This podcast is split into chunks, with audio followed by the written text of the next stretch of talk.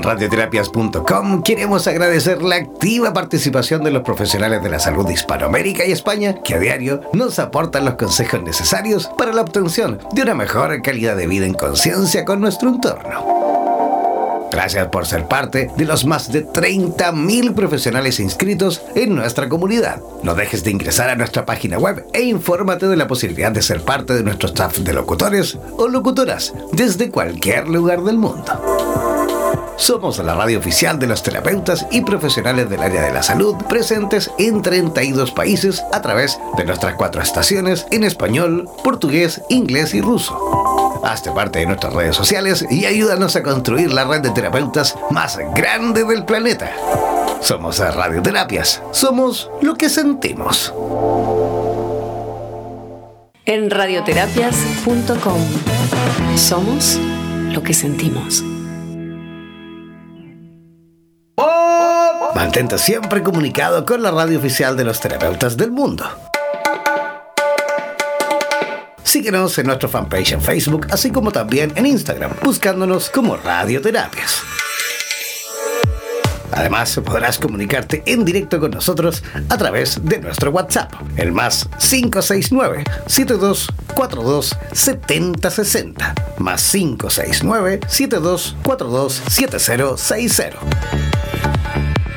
No olvides que en radioterapias.com somos lo que sentimos.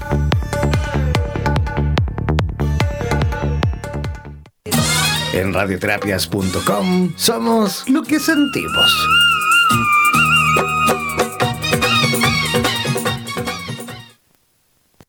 Buenos días Latinoamérica y el mundo. Ya es hora de levantarte de la cama, beber tu vaso de agua, comer frutas y frutos secos y conectarte al matinal más revitalizante del planeta. Durante dos horas disfrutaremos de buena música, noticias, actualidad, consejos para una buena salud física y mental, ecología y mucho más. Presentamos Buenos Días Bienestar en radioterapias.com.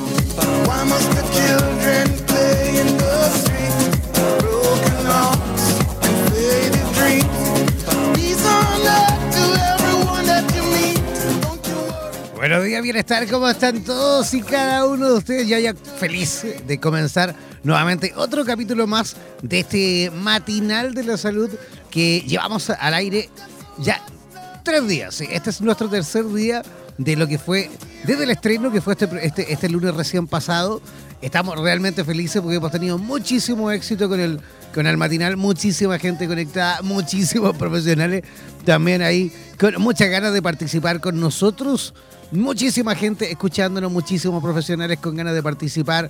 Así que felices, de verdad, felices, felices, felices por eh, los resultados del matinal número uno en cuanto a la salud a nivel latinoamericano. Recuerden que Radioterapias tiene cuatro estaciones, tenemos cuatro radios. Esta es Radioterapias en español que sale a toda Iberoamérica, porque también incluimos España, a toda Latinoamérica, incluyendo España.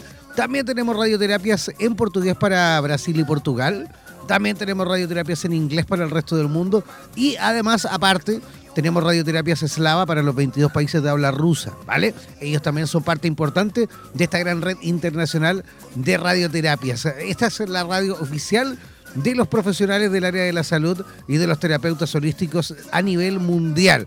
Si tú eres terapeuta, si tú eres profesional de la salud, si tú eres médico, enfermero o enfermera, kinesiólogo, eh, eh, odontólogo, y terapeuta holístico y quieres participar de este proyecto, quieres ser parte de la radio oficial de los terapeutas del mundo, bueno, ponte en contacto con nosotros a través de nuestro WhatsApp, el más 569 7242 7060.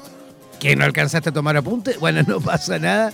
Toma lápiz y papel toma lápiz y papel y toma apunte, por supuesto, para que te pongas en contacto con nosotros a través de nuestro WhatsApp, que es el más 569 72 427060.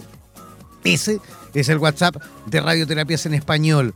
Todos aquellos que quieran también participar en el programa de hoy, ya sea a través de preguntas, consejos, sugerencias, también enviárnoslos por escrito, ¿vale? Al WhatsApp más 569 7242 Siempre decimos esto por escrito. ¿Por qué? Porque yo aquí no tengo el tiempo, o, sí, mejor dicho, el tiempo, para eh, justamente ir filtrando los mensajes. Así que mucho más cómodo para nosotros que nos envíes ahí por escrito un mensajito por WhatsApp. Yo estoy ahí a la espera también de, de, de sacar al aire a, nuestra, a mi compañera de programa, Carolina Arteaga, que ya está llegando. Venía ahí un poquito atrasadita, pero ya está justamente instalada en su oficina. Pero estábamos esperándola un poquito ahí para que ella llegara porque eh, ella tiene dos hijas, así que le tocó ir a dejarlas al colegio, pero ya está instalada en su oficina, en su consulta médica, ya que ella también es eh, profesional del área de la salud, y es psicóloga y ya se encuentra ubicada en su consulta ahí en la ciudad de Quito, en Ecuador. Nosotros aquí en Santiago de Chile estamos ya también listos y preparados en nuestro estudio principal.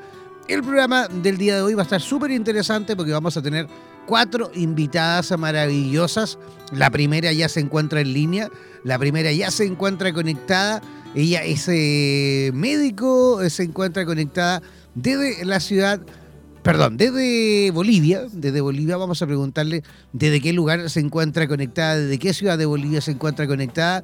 Ella es eh, médico, como les comentaba, creo que es médico general por lo que recuerdo, y ella nos va a conversar con respecto a la obesidad y la diabetes. Posteriormente vamos a tener a la doctora Diana Pinedo de México, que va a hablar con nosotros sobre los beneficios del levantar pesas, sí, del levantamiento de pesas. También vamos a tener a la terapeuta Marcela Sotomayor desde, desde Chile, que ella va a conversar con nosotros con respecto a motivación emocional y para finalizar el programa de hoy vamos a tener a la doctora Marlene González desde Argentina, que con ella vamos a estar conversando con respecto a los rellenos de ácido hialurónico, ¿vale? Vamos eh, ya a darle paso a la primera profesional que ya se encuentra en línea, ya se encuentra lista y preparada, así que preguntémosle desde Yapo, ¿desde qué lugar se encuentra conectada doctora Graciela Galvez en Bolivia? ¿Cómo está? Bueno, buenos días, gracias, me encuentro bien. Estoy conectada desde Santa Cruz de la Sierra. ¡Wow! ¡Qué linda ciudad Santa Cruz de la Sierra! Tuve la oportunidad de estar por allí hace un par de añitos, un poquito más quizás. Oye, qué ciudad más bonita Santa Cruz de la Sierra. Me dieron hasta ganas de quedarme a vivir allí, te lo juro. Tiene que venir, porque la ciudad ha cambiado mucho, le cuento. Eh, y está mucho más bonita. ¿Más bonita todavía? Ah. Sí, mucho más bonita. Sabes que estuve a punto hace un par de semanas de ir a Cochabamba, a Bolivia, tenía que visitar Cochabamba, al final tuve ahí unos problemitas de agenda y tuve que postergar mi, viaje a Cochabamba, pero espero estar pegándome un viajecito a Bolivia próximamente, así que ahí atención a todos los profesionales del área de la salud y también a los terapeutas de ese hermoso país que están próximos también a realizar eh, eh, cambio, digamos, de mando. Van a tener elecciones presidenciales dentro de bien poquito, ¿no?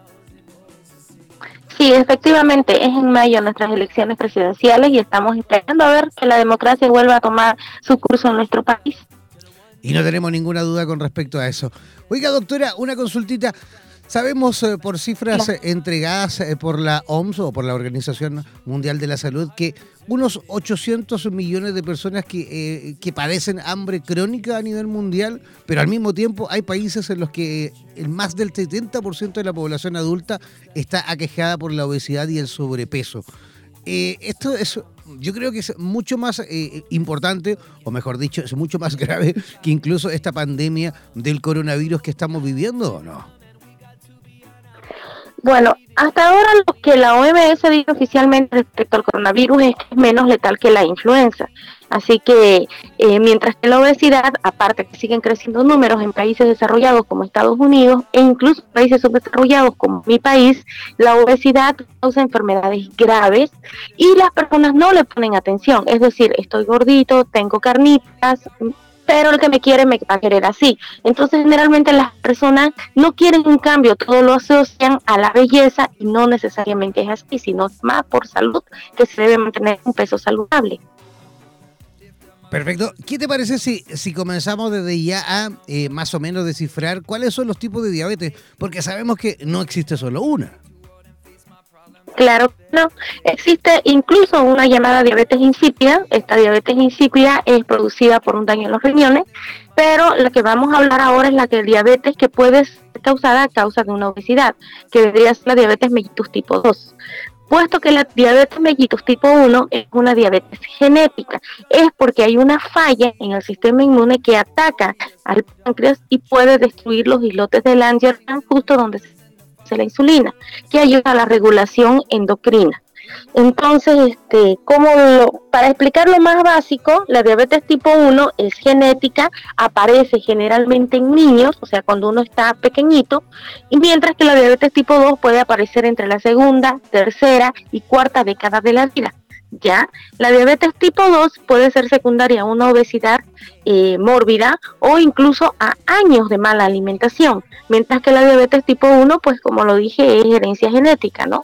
Eh, la diabetes tipo 2 también puede aparecer este, por endocrinopatías como síndrome de Cushing, o sea, secundario a una enfermedad. Incluso a infecciones como la rubiola congénita, citomegalovirus, en fin. Eh, este tipo de diabetes, la tipo 2, que es la que vamos a referirnos más en este caso, porque es el que cualquier persona podría tener por llevar años de mala, de mala alimentación y secundaria a la diabetes, es en realidad ya un azote. Actualmente, eh, si tengo 20 consultas al día, por lo menos 5 son pacientes diabéticos algunos ya diagnosticados, otros por diagnosticar. Y el problema es más grave porque cuando uno le indica, al menos aquí en Bolivia, la dieta, el paciente es remitente a hacerla. A veces el paciente eh, espera empeorar o que su enfermedad avance y recién quiere eh, tomar los medicamentos, activarse con la dieta y no debería ser así cuando la diabetes tipo 2 puede ser muy bien controlada y si el paciente acata desde un principio lo que uno le explica y la dieta sobre todo puede incluso llevar una vida normal sin tener que tomar medicamentos, puede llegar a un nivel de compensación. Ojo, no se cura, pero se compensa. Fantástico, doctora. Oiga, aprovechamos también porque ya tenemos en línea eh, a mi compañera en conexión directa desde Ecuador, desde, Hola. Ecuador. ¿Cómo estás, Carolina? ¿Cómo estás, Carolina? ¿Nos escuchas? No, parece que todavía no nos escucha Carolina, así que no importa, ya la vamos a ir sacando al aire. ¿ah? Vamos a ir sacándola rápidamente al aire, Carolina, por mientras seguimos con la doctora. Oiga, doctora, pero dígame una cosa, esta, esta posibilidad de tener este tipo de diabetes eh, con el nivel de obesidad que- que puede tener un paciente o una paciente, ¿puede significar que al ir, digamos, disminuyendo ese nivel de sobrepeso, podemos también eliminar la diabetes o, esa diabetes va a permanecer en el tiempo? Ese es el problema. Le explico, hay una línea. Cuando el paciente es obeso y aún no, aún no me ha desarrollado una diabetes propiamente dicha, entonces todavía podemos revertir e incluso porque hay un periodo que se llama hiperglicemia. Cuando el paciente está en hiperglicemia no necesariamente quiere decir que tenga diabetes. Regulando la dieta y regulando los niveles normales de azúcar sin medicación, entonces el paciente estaba en hiperglicemia y ha retrocedido. Pero ya cuando el paciente me lleva tiempo con hiperglicemia, que ya vendría a ser una diabetes, hay un examen que se llama hemoglobina glicosilada, que mediante ese examen se puede determinar, o por así decirlo, eh, decir ya, usted tiene diabetes, me dice que sí, el paciente puede perder peso, todo, ya tiene la diabetes instaurada, ya no hay vuelta atrás. Entonces ahí está el detalle. Generalmente la mayoría dice, ah, no, que voy a tener diabetes, no, que no sé qué.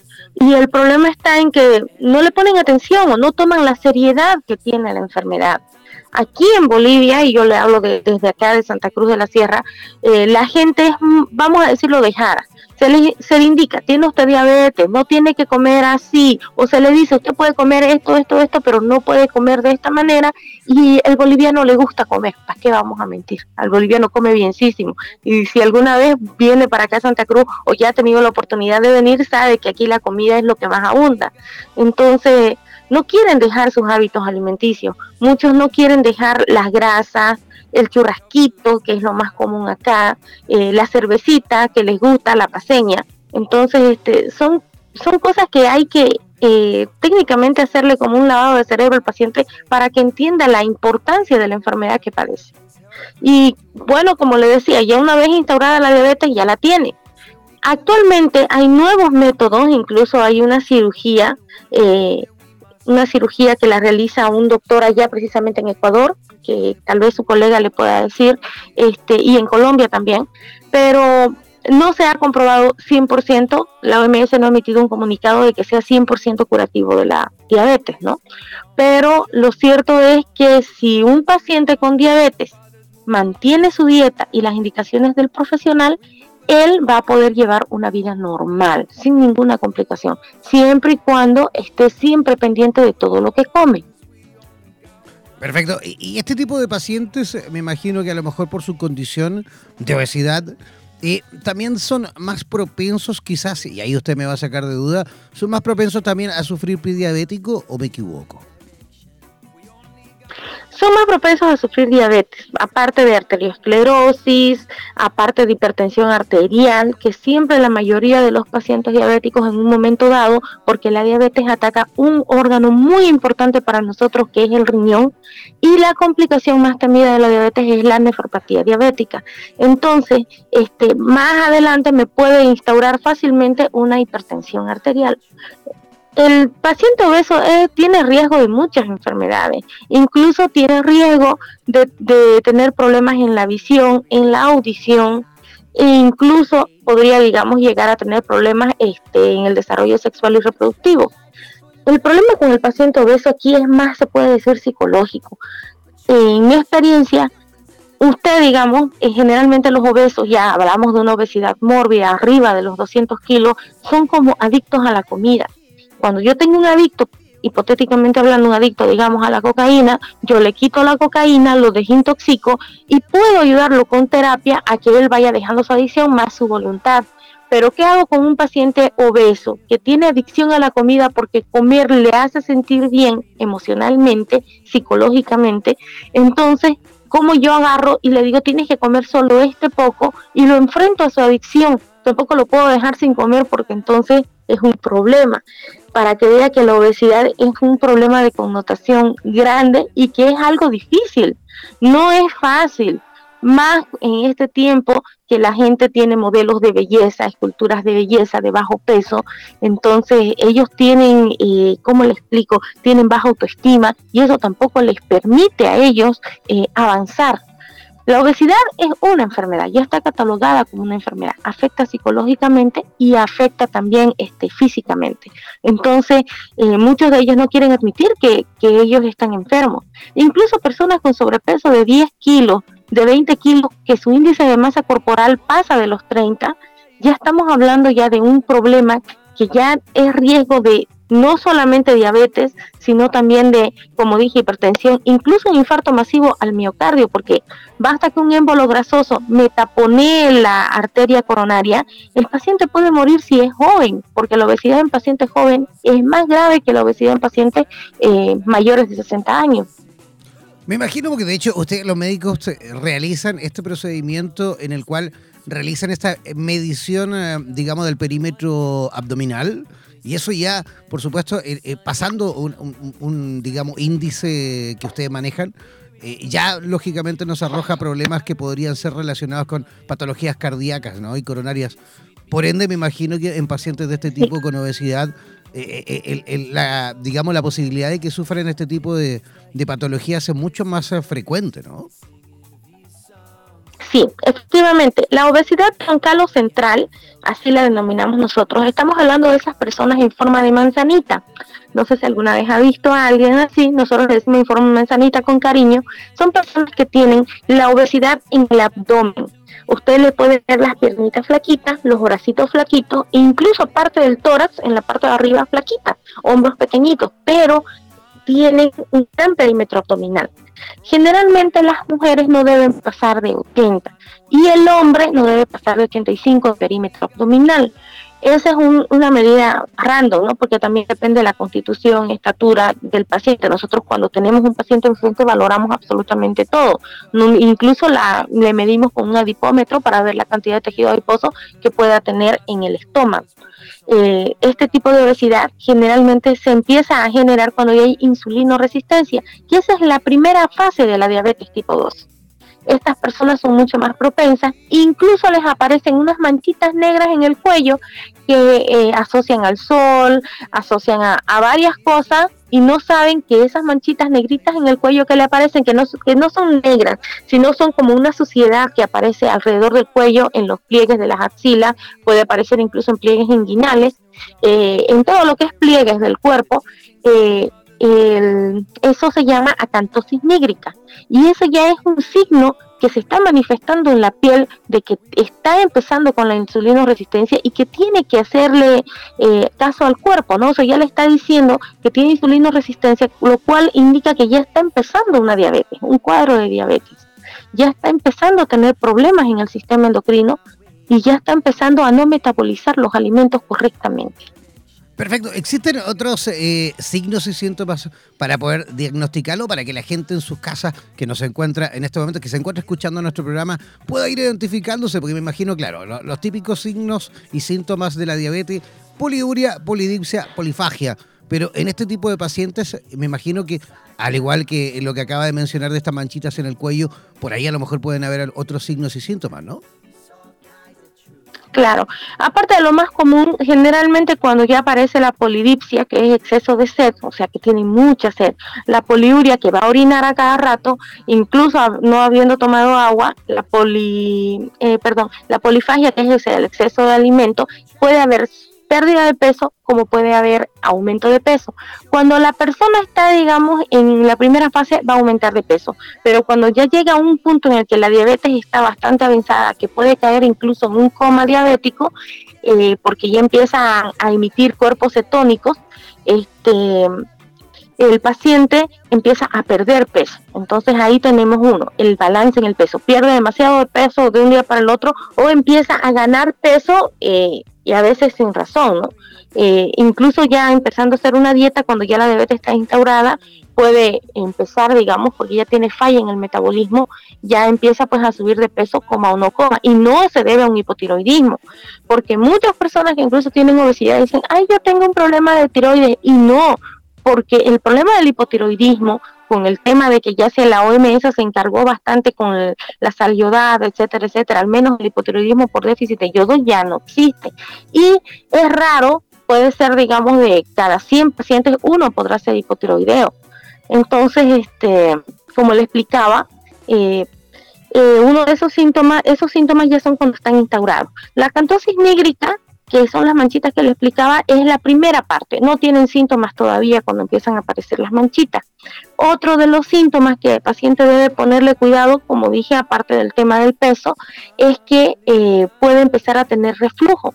El hígado es el primer órgano afectado cuando hay mucha grasa porque él metaboliza, él es el que se encarga técnicamente de todo, o sea, no solamente de pura, sino que también metaboliza la grasa.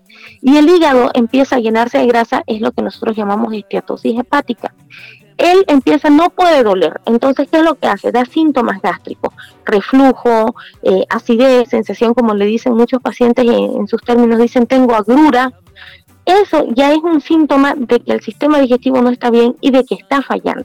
Y eso hay que ponerle atención. Muchos agarran y van directo al bioquímico, a la farmacia, le dicen, deme un omeprazol o ranitidina, y resuelven el problema así, lo mantienen en el tiempo y van empeorando, ¿no? Y cuando ya se dan cuenta de qué es lo que tienen, ya es un poco tarde, ya hay que, ya no es, ya es irreversible.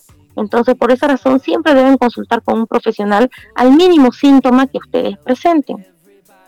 Perfecto. Algo comentabas recién, algo adelantabas con respecto a la alimentación que, que tienen los bolivianos, pero no solo los bolivianos, sino que el resto también de nuestra Latinoamérica morena. El exceso de frituras, el exceso de grasas, el exceso de harinas, son gran parte, eh, em, digamos, de la alimentación, es gran parte importante de la alimentación de nuestra Latinoamérica morena. ¿Qué, em, digamos, eh, ¿qué le podríamos decir a la gente que se encuentra en línea ¿Cómo podríamos ir ayudando a lo mejor a modo de consejo para ir revirtiendo esto? ¿Mm? Para que la, gente que a lo mejor se encuentra con un poquito de sobrepeso no llegue a tener un, peso, digamos, considerable como este y, por consecuencia, a no padecer de diabetes. Bueno, yo siempre le digo a todos mis pacientes que tienen opciones. Por ejemplo, pueden comer comidas hervidas al vapor, a la parrilla, eh, al horno, pero la única forma en la que no deben comer es frito. Las frituras, como usted decía, es pues parte de, y hay que ser realista. Yo, a mí me gusta la fritura, pero por salud es mejor evitarlas. Otra cosa que les puede ayudar, por ejemplo, con el tema de las masas, es que las masas no estén fritas. Pueden consumirlas al horno, tampoco en exceso, no hay que abusar. Pero, por ejemplo, un pan al día no le va a subir el peso ni tampoco le va a afectar. Pero también si es de aquellos como he visto muchos aquí que me dicen, doctora, yo desayuno con cinco panes, no, imposible. Incluso la galleta debe ir dosificada. Muchos pacientes piensan que porque no comen pan, si no toman galleta con su tecito, su cafecito, eh, están haciendo dieta. Y no es así porque se mandan el paquete entero de galletas saladas, o galletas cracker, o galletas de agua. Y no debería ser así. Máximo son 10 galletas, que es la porción que trae cada, cada paquetito, trae la información kilocalórica por porción y son 10 galletas la porción. ¿eh? Entonces, este, como dice, hay mucho, mucho que dar por educación alimentaria. Otro que se les puede enseñar que estamos utilizando acá en Bolivia mucho es el rojo, amarillo y verde. ¿Qué quiere decir esto? El plato tiene, eh, lo dividimos en tres partes. Entonces, este, un cuartito es para el arroz, otro cuartito es para la carne, o sea, un cuartito es para el carbohidrato, porque acá en Bolivia se come mucho con arroz, he visto que en otros lados no tanto. Eh, un cuartito viene a ser para el carbohidrato, ya sea la papa, el arroz, este, la yuca, a nosotros nos gusta mucho la yuca aquí en Santa Cruz. El otro cuartito es para la carne y la mitad del plato, la mitad es verduras todas las verduras que quieran. Mientras más verde la verdura, mejor. Brócoli, coliflor, eh, vainitas. Aquí en Bolivia se come mucho las vainitas. La remolacha es lo más saludable, lo mejor que hay. La remolacha se puede consumir tanto hervida como cruda, como le guste o como mejor le parezca al paciente. Incluso unas tres rodajitas de papa, aunque no se debe combinar carbohidrato con carbohidrato. Aquí en Bolivia nos gusta mucho la combinación. Le metemos arroz con papa arroz con yuca. Y por eso también nosotros sufrimos mucho el tema de, del, azúcar elevada, ¿no? Son carbohidratos y suben el azúcar. Doctora, ¿y, este tipo de pacientes eh, con diabetes, eh, bueno, pacientes que tienen diabetes y, obesidad, pueden consumir remolacha sin ningún problema, digamos, por su, por su nivel de, de, diabetes? ¿O tiene que ser, me imagino, moderado? ¿no? Pueden. Mm, pueden, claro, como usted dice, moderado, pero pueden. Lo más importante en el caso ya de un paciente con diabetes, yo estaba hablando hace unos instantes de pacientes que no tuvieran diabetes, como usted me indicó, pero ahora en pacientes con diabetes es que las verduras tienen que ir crudas. Por ejemplo, la zanahoria, la remolacha, cuando se hierve, se convierte en un carbohidrato, claro, de baja densidad, pero se convierte en un carbohidrato. Entonces, zanahoria y remolacha hervida es lo que menos deben consumir. Pueden pero no digamos una entera o, mucha remolacha. Mientras que cruda pueden consumirla sin miedo, pueden consumir toda la que quieran. Ahí no hay problema, siempre y cuando la zanahoria y la remolacha esté cruda. Fantástico, perfecto, doctora. Oiga, hemos quedado súper claro con las recomendaciones en el día de hoy. Y toda la gente que se encuentra en línea, que tenemos muchísima gente escuchando en este preciso instante de México, de Ecuador, de Costa Rica, de Bolivia, de Panamá, de Argentina, de Chile, de Perú, toda esa gente que se encuentra en línea conectada a través de la señal de radioterapias en español y que quisiese a lo mejor entrar en contacto con usted para tener una mejor recomendación. ¿Cómo poder localizarla, me imagino, a través de redes sociales?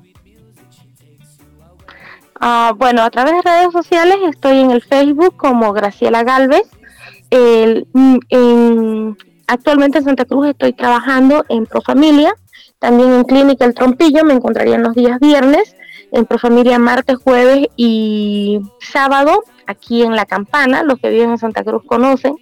Y eh, a veces eh, puedo también estar los días lunes en el spa, de la Nova Spa, eh, también practicando medicina estética, todo lo que les agrade, ¿no? no solamente para perder peso, sino también modelarles el cuerpo de manera natural y sana, sin que les afecte y sin tener reacciones adversas ni efectos rebotes.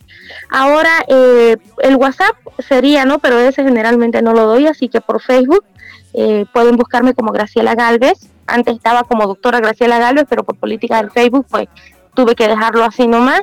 Y cualquier cosita pueden comunicarse en inbox también por el Messenger conmigo, cualquier duda que tengan. Yo a veces publico consejos, nuevos, nuevas, eh, nuevos tips, eh, ayudas ¿no? para la dieta, porque como dije, el paciente obeso es, generalmente come mucho porque tiene algo que le falta. Y ese algo que le falta hay que tratarlo psicológicamente. Mientras no se, él no entienda que es ese algo que le falta, va a seguir comiendo sin medida y va a comer lo que le gusta. Porque hambre, cuando uno tiene hambre, esa es la diferencia entre hambre y antojo. Cuando uno tiene hambre, come lo que sea, le guste o no. Mientras que una persona que tiene antojo come específicamente algo que le viene a la mente. Chocolatito, heladito, eh, una hamburguesa, papas fritas, ese tipo de cosas. Eso es antojo. Ya, eso para que les quede claro en última instancia para todos los que quieran eh, empezar de peso. Eh, pues bueno, tienen aquí que les va a escuchar sus problemas para también al depurar los problemas puedan este, empezar a bajar su ansiedad. Sin duda que sí. Oiga, doctora, queremos agradecerle su visita por nuestro programa y esperamos sin duda tener la posibilidad de volver a conversar con usted en el futuro próximo de, este tema o de ese tremendo abanico y de posibilidades que podemos conversar con usted eh, a través de la señal de radioterapias en español. ¿Le parece? Perfecto, muchísimas gracias. Un abrazo a todos los oyentes. Sigan radioterapia, busca los mejores profesionales y eh, estén pendientes porque tienen muchos consejos. También incluso vi un curso, una emisión de acerca del tarot, muy interesante por cierto, me gustó mucho. Así que felicidades radioterapia por preocuparse por la salud de las personas. Así es, todos los sábados al mediodía tenemos este especial de tarot en la cual tenemos, comenzamos y arrancamos con eh, Super Tarotista en el cual cada sábado tenemos un tarotista distinto, un profesional distinto de cualquier lugar de Hispanoamérica, los mejores tarotistas de, Latinoamérica. Cada sábado hay un tarotista distinto que ustedes desde sus casas pueden enviar a través del WhatsApp por escrito vuestras preguntas y el tarotista, por supuesto, que se encuentra ese día de turno, les va, por supuesto, a aclarar sus dudas a través de la radio. Luego terminamos ese programa y comenzamos Vitro, que en conexión directa y en vivo y en directo, por supuesto, desde Miami, Florida, Mari Pirraglia lo que hace fusionar el tarot terapéutico con las constelaciones familiares. Y es una verdadera clase, por eso que de hecho siempre cada sábado en el programa Vitro le pedimos a la gente que saque lápiz y papel, que se encuentra ahí con lápiz y papel, porque comienza la clase cada sábado para todos los que quieran aprender un poquito con respecto a este maravilloso mundo del tarot cada sábado especial tarot para que se mantengan también ahí eh, atentos a través de nuestras redes sociales, ingresar a nuestro fanpage, ingresar a nuestro, a nuestro Facebook, buscarnos como radioterapias, ¿vale? Que es www.facebook.com barra slash radioterapias. Gracias doctora, que tenga una, una linda jornada. Muchísimas gracias y felicidades. Excelente programa. Gracias. Hasta luego. Hasta luego. Hasta una próxima oportunidad. Hasta una próxima oportunidad. Ya, nosotros nos vamos a la pausa rápidamente y dentro de poco vamos a estar conversando a la vuelta con la doctora eh, Diana Pinedo en conexión directa desde México y con ella vamos a estar conversando con respecto a los beneficios, miren, atención con los beneficios del levantamiento de pesas. Una pequeña pausa musical y ya regresamos aquí a Buenos días, Bienestar.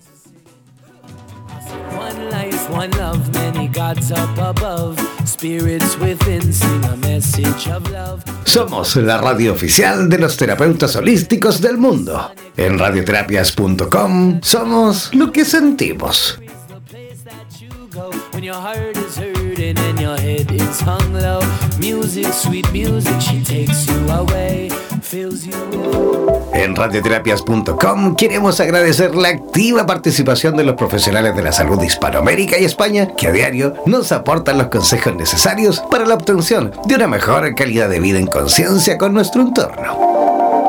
Gracias por ser parte de los más de 30.000 profesionales inscritos en nuestra comunidad. No dejes de ingresar a nuestra página web e infórmate de la posibilidad de ser parte de nuestro staff de locutores o locutoras desde cualquier lugar del mundo. Somos la radio oficial de los terapeutas y profesionales del área de la salud presentes en 32 países a través de nuestras cuatro estaciones en español, portugués, inglés y ruso. Hazte parte de nuestras redes sociales y ayúdanos a construir la red de terapeutas más grande del planeta. Somos Radioterapias. Somos lo que sentimos. En radioterapias.com.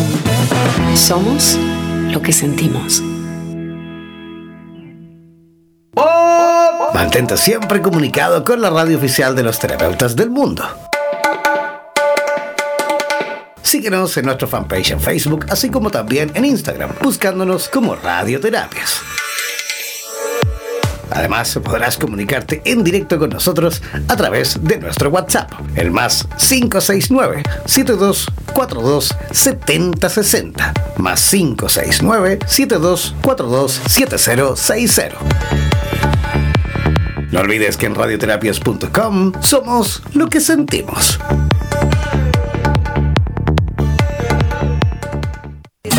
En radioterapias.com somos lo que sentimos.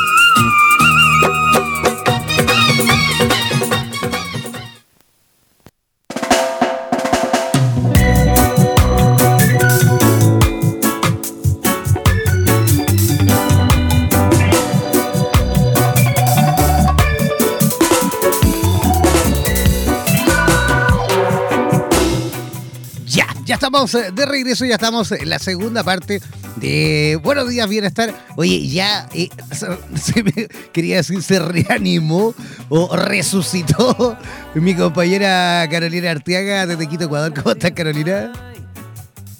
Hola, buenos días, bienestar, súper bien, ya conectada con todos ustedes. Oye, pensé que se había muerto tu teléfono, de verdad. Sí, tuvimos un poquito de fallas técnicas, pero ya estamos otra vez aquí queriendo cambiar un poquito el tema de la salud para enfocarlo de una manera sistémica, integral y multidisciplinaria. Oye, ¿cómo, cómo amaneció Quito, Ecuador en el día de hoy? ¿Cómo están las cosas por allí? Bueno, primero un día soleadísimo, hermoso. Lamentablemente las cosas con el tema del coronavirus pues siguen igual, seguimos con siete casos, así que obviamente ya ha bajado un poquito el tema de la angustia colectiva, por así decirlo, aunque en farmacias no encontramos el tema de, de guantes, mascarillas o gel antibacterial. Oye, pero ojo porque anoche tuvimos el conversatorio eh, dedicado justamente al coronavirus con, la, con una gran cantidad de médicos, bueno, con seis médicos, con seis profesionales de distintos lugares de, Latinoamérica. Y justamente yo creo que lo que más eh, conversamos fue justamente eso. No es necesario que todo el mundo se compre mascarillas. Mascarilla debe usar la persona que a lo mejor sí se encuentra infectada, la persona que sí se encuentra eh, enferma y a lo mejor el personal, no, no a lo mejor, claro, el personal con el cual, por supuesto, se encuentra al cuidado pero no es necesario que andemos todos con mascarillas. ¿ah? Así que ojo con eso, no volverse locos a ir a, tratar, no sé, de saquear farmacias para conseguir mascarilla y guantes porque no es necesario. Lo, lo necesario es, por supuesto, una buena higiene, el lavado de manos, ¿ah? es fundamental el lavado de manos, el aprender nuevamente a estornudar, taparse la boca, eso me refiero el aprender nuevamente a estornudar. No olvidar que las gotitas de Fluyer, que son estas gotitas microscópicas que uno expulsa, digamos, a través del estornudo, son gran parte, digamos, la consecuencia de, del, por el cual contagiamos o nos contagian. Así que Ojo, lo más importante no es que andemos con mascarilla, olvidarse de eso de la mascarilla, de andar toda la gente ahí desesperada consiguiendo mascarilla porque no es necesario. Ah, no es necesario que todo el mundo salga a comprar mascarilla. Lo importante es que aprendan a lavarse bien las manos como corresponde con agua y jabón, ¿vale? Jabón neutro es lo ideal. Y también, por supuesto, tener una buena eh, preocupación en cuanto a la hora de a lo mejor estornudar, toser y qué sé yo, para las personas que por ahí están un poquito resfriadas. ¿Vale? Perfecto, me encantan estos consejos. Un consejito más sería también el rato que compramos frutas o vegetales, lavarlos en casa, tener medidas higiénicas básicas, que creo que es lo principal, y no llevarnos a la histeria y a la locura, sino cada uno desde su hogar colaborar con un granito de arena con la limpieza.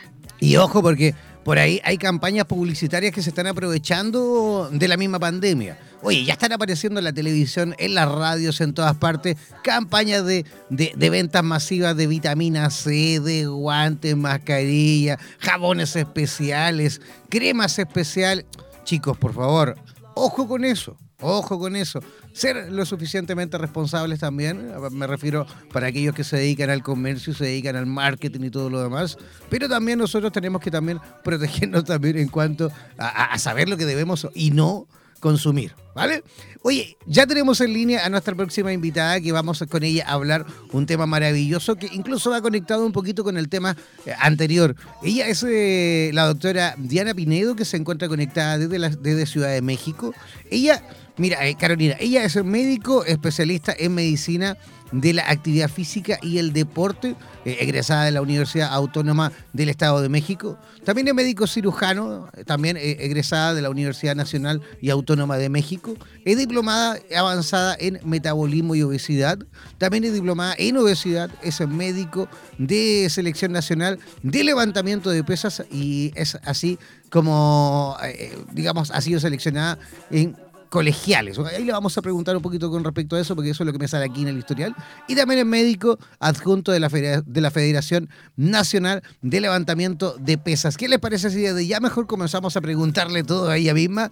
Así que recibimos a la doctora Diana Pinedo en conexión directa desde Ciudad de México. ¿Cómo está, doctora?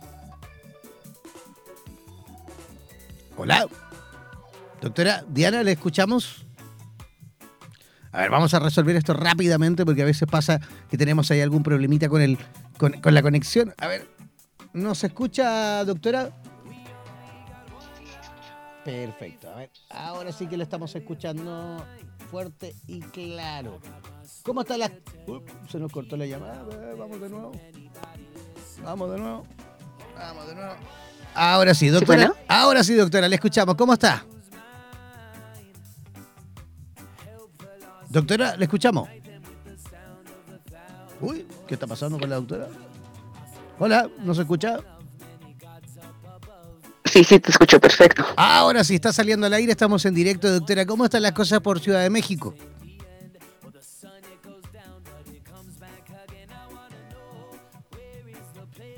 Doctora Diana, les, les estamos escuchando, adelante. Uy, algo está pasando ahí con la llamada algo está pasando con la línea. Ahora. Hasta que arreglemos este tema técnico, les voy a dar un dato súper interesante. Adelante. Es que me llamó la atención en estudios publicados en los últimos años por el Centro Nacional de Biotecnología de Estados Unidos. Se describe como la actividad dirigida a fortalecer los músculos, pues los beneficios de levantar pesas, ¿no? Que reduce los riesgos de sufrir diabetes de tipo 2, presión sanguínea alta, aumento de peso, problemas al corazón y problemas de movilidad.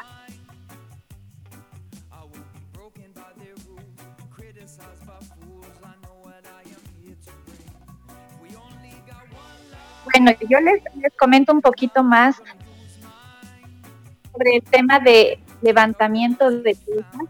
Estos aspectos son importantes para personas de todas las edades, especialmente para los mayores, que buscan formas de mantener su independencia. Realmente uno de los grupos más beneficiados por un entrenamiento de fuerza son las personas de mayor edad. Ya estamos con la doctora, a ver, escuchemos. Estamos con la, con la doctora en línea. Doctora, ahora sí que le escuchamos fuerte y claro, ¿eh? ¿Cómo están las cosas por Ciudad de México?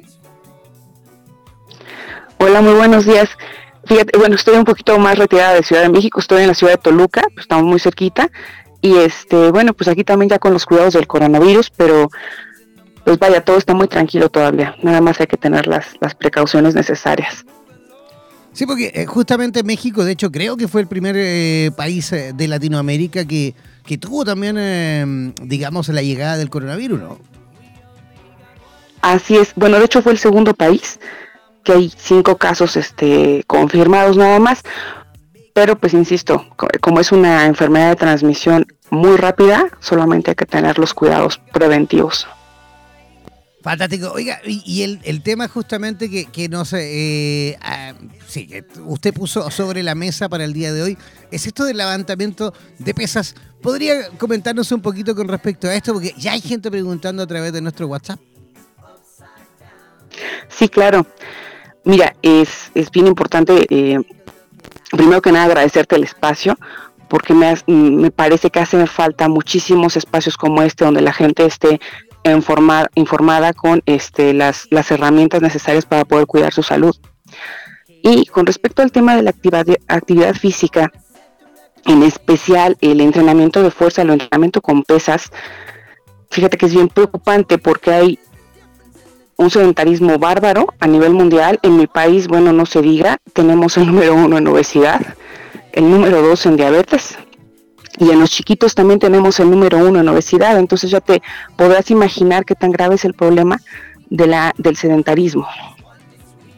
Y bueno, el entrenamiento de fuerza es un entrenamiento que casi no está prescrito. El levantamiento de pesas casi no está prescrito por los médicos o por algunos otros profesionales de la salud porque se desconocen los beneficios o porque no se sabe prescribir. Creo que lo más habitual es que los médicos recomendemos caminatas de 30 minutos, que por lo menos 5 días eh, en la semana estés activo. Sin embargo, el trabajo cardiovascular, el trabajo aeróbico que hacemos al caminar, no ejercita por completo todo lo que necesitamos para estar sanos. De hecho, hay estadísticas que nos muestran que los niños y adolescentes entre 6 a 17 años, la mitad de este grupo escolar son físicamente activos o y de los que se mueven, de los que sí hacen alguna actividad, no llegan a las cantidades necesarias para poder considerarlo un estímulo beneficioso para el cuerpo. Y ya más, más adelante, eh, adolescentes y jóvenes adultos, pues alrededor de unos dos tercios no participan en actividades de entrenamiento de fuerza. Te estoy hablando de que son muchachos que no logran hacer una flexión de brazos sobre el piso, una push-up, no la logran hacer, una. O si nosotros lo pusiéramos en una dominada sobre algún aparato, no lo lograrían hacer imagínate lo terrible cuando somos seres que estamos hechos para movernos. Bueno, de hecho, de hecho, alguien, alguien por ahí, doctora, alguien por ahí, me acuerdo, eh, el año pasado tuvimos una, una, entrevista con un profesional también relacionado justamente con las actividades físicas. Él me dijo, o nos dijo algo que para mí quedó ahí como impreso, quedó casi tatuado y no lo voy a olvidar nunca. Me dijo, Jan, sin movimiento no hay energía. Es así. Exacto. ¿Sí o no? Sí, exacto. Porque no hay el estímulo, no hay el estímulo. Nosotros necesitamos un, estímulo con el ejercicio y un aporte nutricional adecuado para que se genere la energía. Y no nada más la energía, vamos a generar líneas celulares nuevas, vamos a generar un mejor sistema inmunológico, una mejor calidad de nuestras hormonas y relacionado al tema que estaba hablando la doctora anteriormente, vamos a generar una mejor calidad de insulina vamos a mejorar nuestro funcionamiento en cuanto a, la ocupación de la cosa. Vamos a mejorar que nuestro adiposito, nuestra célula grasa, trabaje como tiene que trabajar, produzca las sustancias que tiene que producir y no nos pida comida de más, y no nos genere un estado de inflamación crónico, y por ende no nos genere dolores articulares, un hígado graso, no nos genere este resistencia a la insulina, problemas de ovarios poliquísticos en las, en las mujeres, problemas de eh, disfunción eréctil en los hombres, problemas de infertilidad. ¿Por qué? Porque el cuerpo es un órgano maravilloso, está lleno de órganos maravillosos que si nosotros los tratamos bien, los movemos como los tenemos que mover, nos van a generar un cuerpo sano. Doctora, los médicos deben recomendar el ejercicio físico, eh, tal cual como levantar pesas a sus pacientes, independientemente de que tengan o no factores de riesgo? Mm, todos los eh, ejercicios, hasta la caminata, deben incluir una valoración médico-deportiva previa, siempre. Se recomienda, sí se va a recomendar siempre y cuando haya una valoración médica previa, porque el programa debe de ser individualizado y personalizado, una dosificación para lo que cada persona requiera. No podemos recomendarle lo mismo al paciente que tiene una diabetes descompensada, que tiene obesidad, que al paciente que tiene una anorexia o a la paciente que tiene una fibromialgia o al paciente sano que se inicia en una actividad física. Sí se recomienda, pero debe estar estrictamente dosificado para cada persona. Y por eso es importante que visiten a su médico del deporte. Doctora, ¿es verdad que uno de los grupos... ¿Aló, aló? ¿Es verdad que uno de los grupos más beneficiados para un entrenamiento eh, de pesas pueden ser las personas eh, mayores de edad. Estamos hablando ya de la tercera edad. Sí, por supuesto, son de los más beneficiados.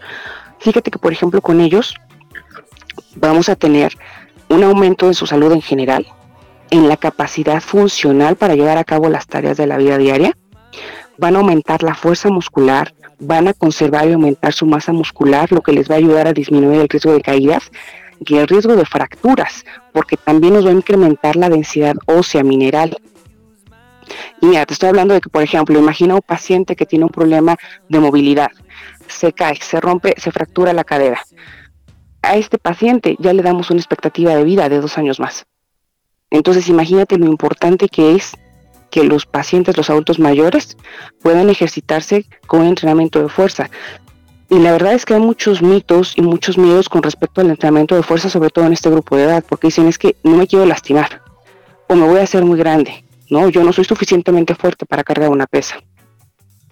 Y la verdad es que si esto va bien dosificado y bien planificado y se ejecuta de la manera correcta y además es supervisado por un profesional, vamos a tener muchas ganancias, porque además, fíjate que con el paso del tiempo tendemos a ganar más peso a expensas de la grasa corporal, y la grasa visceral, que es la que se, se atora ahí entre todos los órganos. Entonces, con el ejercicio de fuerza, además de ganar esta masa muscular y esta fuerza, vamos a disminuir esa grasa. Y otro punto eh, muy favorable para ellos, lo que ya les mencionaba, va a mejorar mucho el uso de la insulina y de la glucosa en el cuerpo, pero además va a disminuir la presión arterial en el reposo, la frecuencia cardíaca, va a mejorar todo su perfil de lípidos, el colesterol, los triglicéridos en la sangre, los va a disminuir. Va a disminuirles en general el dolor en el cuerpo, pero sobre todo a nivel lumbar y de rodillas. Va a disminuirles también el riesgo de cáncer Digo, ya son todos los grupos de edad, pero por ejemplo en, pacientes que ya tienen varios factores de riesgo, les va a ayudar a prevenirlo. Sobre todo estamos hablando a nivel de colon y de mama. Y por supuesto, si estamos dándole el estímulo para tener un crecimiento y una activación muscular para que haya un crecimiento de estas células, vamos a evitar un efecto que se llama sarcopenia. La sarcopenia es un músculo muy disminuido en el cuerpo, es un músculo muy flaquito que no logra ser capaz de hacer su función básica, que es la de movilizarnos. Entonces sí, justamente son de los más beneficiados de tener esta actividad. Oiga, fantástico, porque además me imagino reduce el estrés y también nos da la posibilidad de tener un mejor descanso por la noche, ¿no? A la hora de dormir. Exactamente.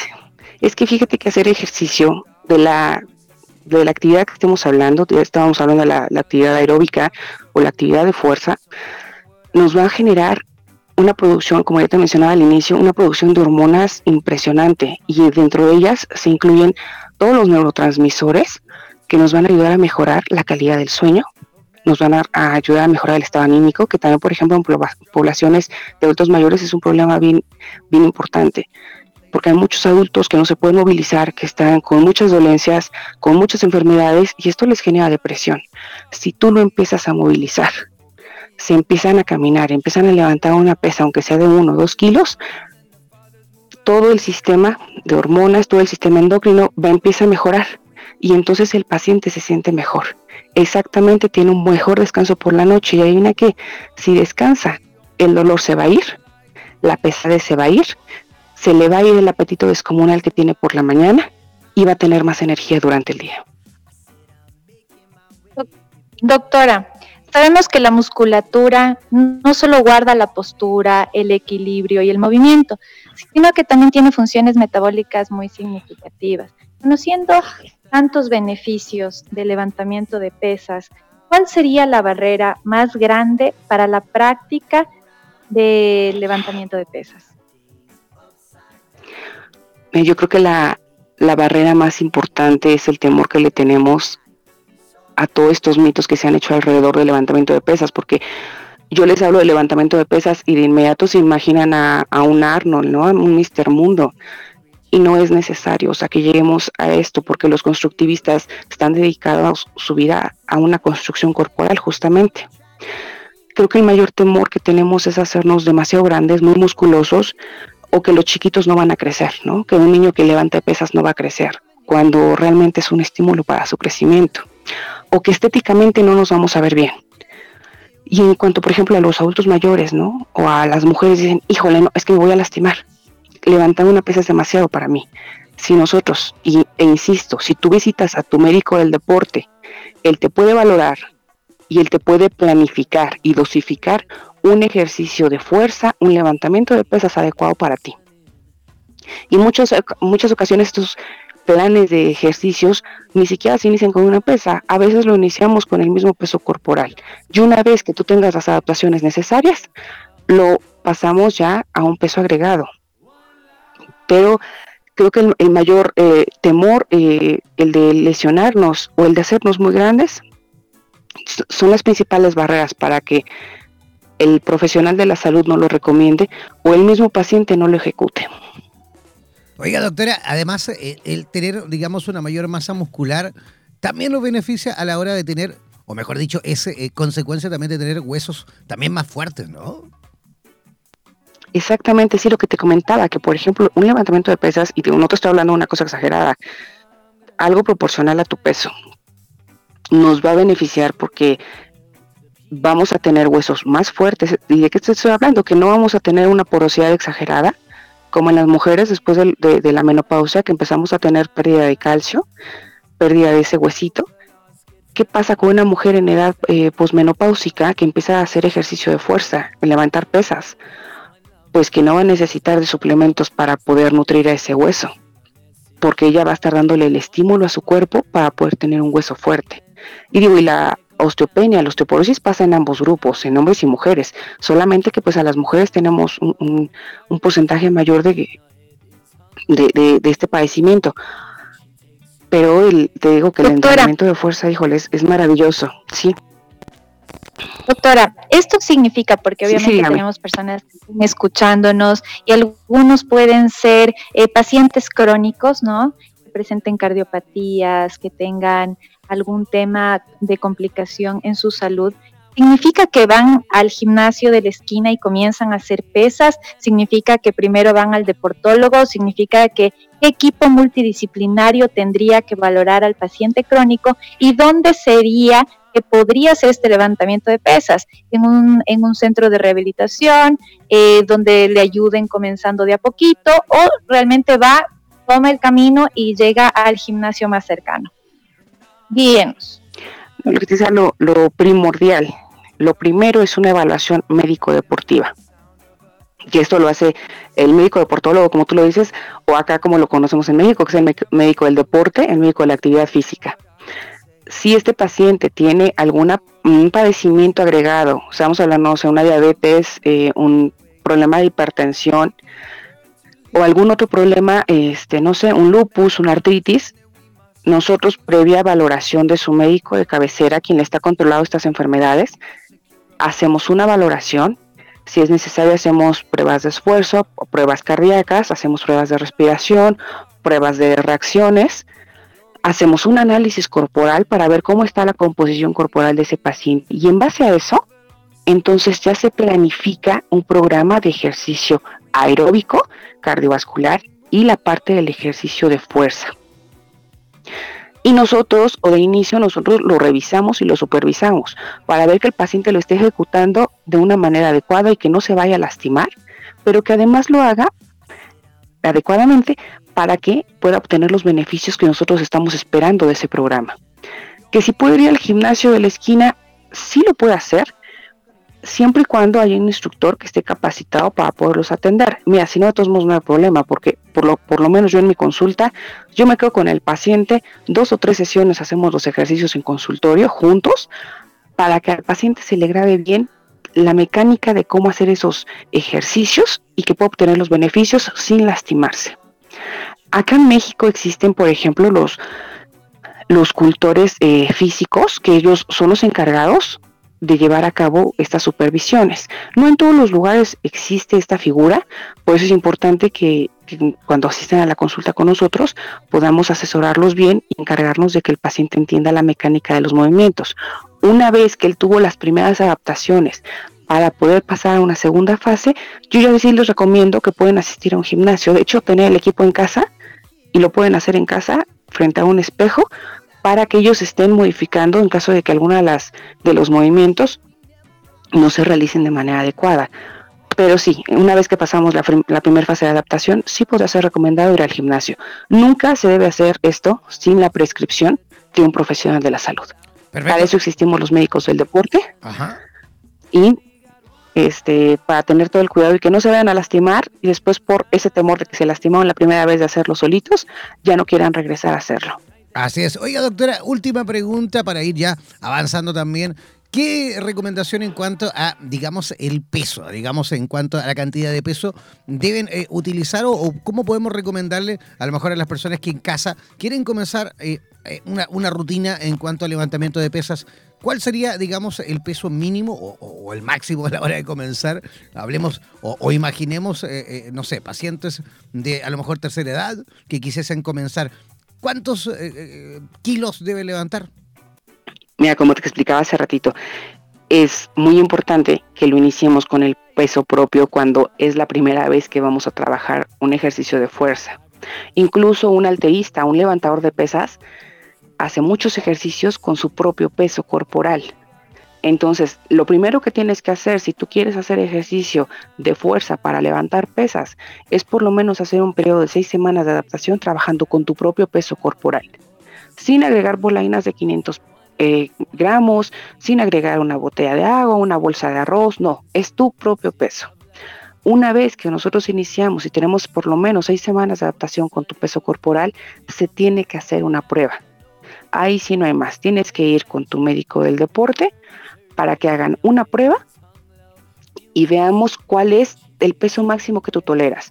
Se puede hacer en base a tu propio peso corporal, a través de las repeticiones máximas o a través de una escala que se llama escala de Bohr, que es una escala para esfuerzos, que aquí en México para muchos pacientes de la tercera edad y que tienen algunas otras patologías, este, le ocupamos la, escala de esfuerzo para ver cuánto es lo que se tolera, porque yo podría decirte que por tu peso corporal toleras dos kilos y cuando yo te pongo a cargar los dos kilos no lo toleras. Entonces, por eso es necesario que acudas al médico del deporte para que pueda valorar qué rango de peso es el seguro para ti y con cuál vas a tener los beneficios que queremos. Perfecto. Oiga, doctora, y, todos aquellos que quieran a lo mejor saber un poquito más con respecto a este tema, ¿cómo pueden conectar con usted? Sí, mira, me pueden encontrar en Facebook como Diana Pinedo. Ahí los puedo ver en el, eh, nos podemos escribir en, inbox. O te doy el WhatsApp. Es el 5532 33, perdón, 726160. Ya te lo repito, es 55 33 726160. Ahí se me pueden este, mandar un WhatsApp, ya ahí nos podemos poner de acuerdo. Estoy en la ciudad de Toluca y ahí es el contacto directo para poder hacer una, una cita para agendarla. Perfecto. Oiga, muchísimas gracias, doctora. Y esperemos eh, tener la posibilidad de volver a conversar con usted en la, mm, digamos, próximamente, ¿no? Sí, claro que sí, porque hay muchos temas muy interesantes y que de verdad, si la gente estuviera físicamente más activa, créeme, había muchas pastillas que no se tendrían que tomar, muchos dolores que no tendrían que sentir y muchas enfermedades que no tendrían que padecer. Como decía uno de mis mejores maestros, si el ejercicio viniera en una pastilla, todos la tomarían. Es verdad, claro que sí. Oiga, que tenga una linda jornada. Igualmente, muchas gracias. Chao, chao. Hasta luego. Ya, nosotros vamos a hacer una pequeña pausa musical cortita y apretadita y al regreso vamos a conectar con Santiago de Chile, con Marcela Sotomayor, ella es terapeuta y vamos a estar hablando con ella con respecto a la motivación emocional, si escuchó bien, motivación emocional a la vuelta de esta pequeña pausa musical aquí en Buenos Días Bienestar.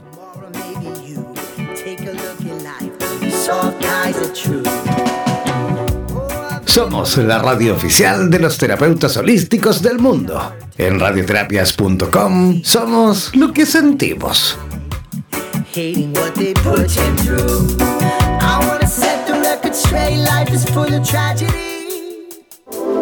En radioterapias.com queremos agradecer la activa participación de los profesionales de la salud de Hispanoamérica y España que a diario nos aportan los consejos necesarios para la obtención de una mejor calidad de vida en conciencia con nuestro entorno. Gracias por ser parte de los más de 30.000 profesionales inscritos en nuestra comunidad. No dejes de ingresar a nuestra página web e infórmate de la posibilidad de ser parte de nuestro staff de locutores o locutoras desde cualquier lugar del mundo. Somos la radio oficial de los terapeutas y profesionales del área de la salud presentes en 32 países a través de nuestras cuatro estaciones en español, portugués, inglés y ruso. Hazte parte de nuestras redes sociales y ayúdanos a construir la red de terapeutas más grande del planeta. Somos Radioterapias. Somos lo que sentimos. En radioterapias.com somos lo que sentimos. Mantente siempre comunicado con la radio oficial de los terapeutas del mundo. Síguenos en nuestra fanpage en Facebook, así como también en Instagram, buscándonos como Radioterapias. Además, podrás comunicarte en directo con nosotros a través de nuestro WhatsApp, el más 569-7242-7060, más 569-7242-7060. No olvides que en radioterapias.com somos lo que sentimos.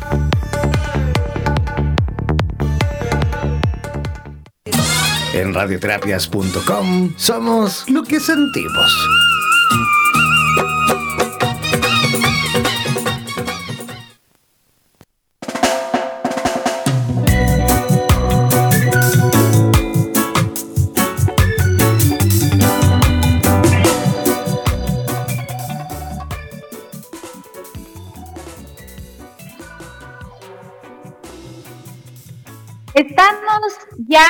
En la segunda parte de nuestro matinal de la salud, buenos días, bienestar, y estamos topando un tema de motivación emocional.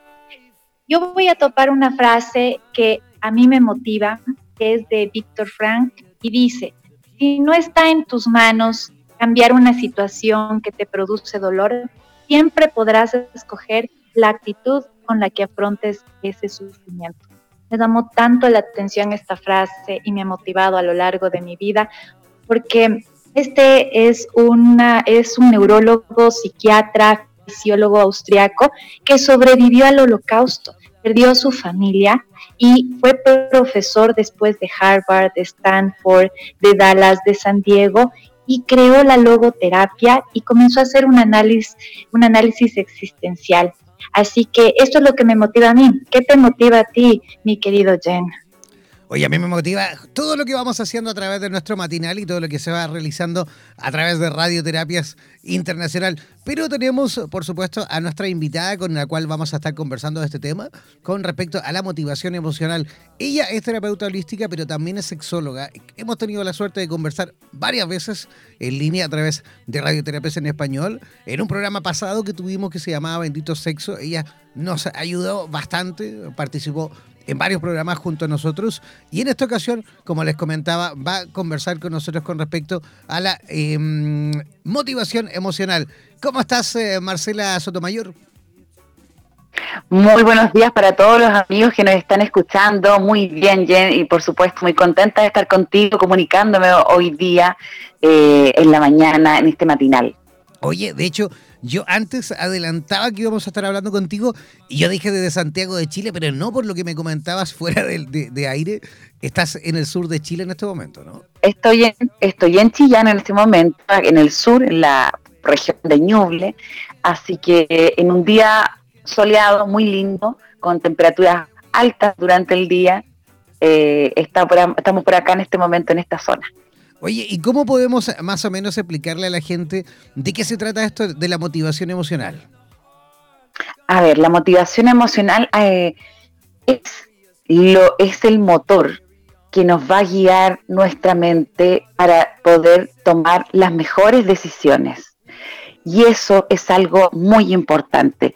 Hoy en día eh, hablamos siempre sobre el énfasis en el desarrollo personal y tomamos a veces muchas sugerencias que nos dice eh, cómo tener motivación emocional en 15 minutos, en 5 minutos, durante una charla, etcétera. Porque las personas y el ser humano está buscando siempre activarse y sentirse bien, sentir el bienestar. Por eso este tema de la motivación emocional es tan importante y fundamental para todas, para todos. Porque esta motivación emocional nos va a hacer eh, sentir toda la acción para poder comenzar. Y lo que últimamente existe y lo, recién sacado del horno, como se dice, tiene que ver con que la motivación no es algo con lo que yo me despierte en la mañana muchas veces.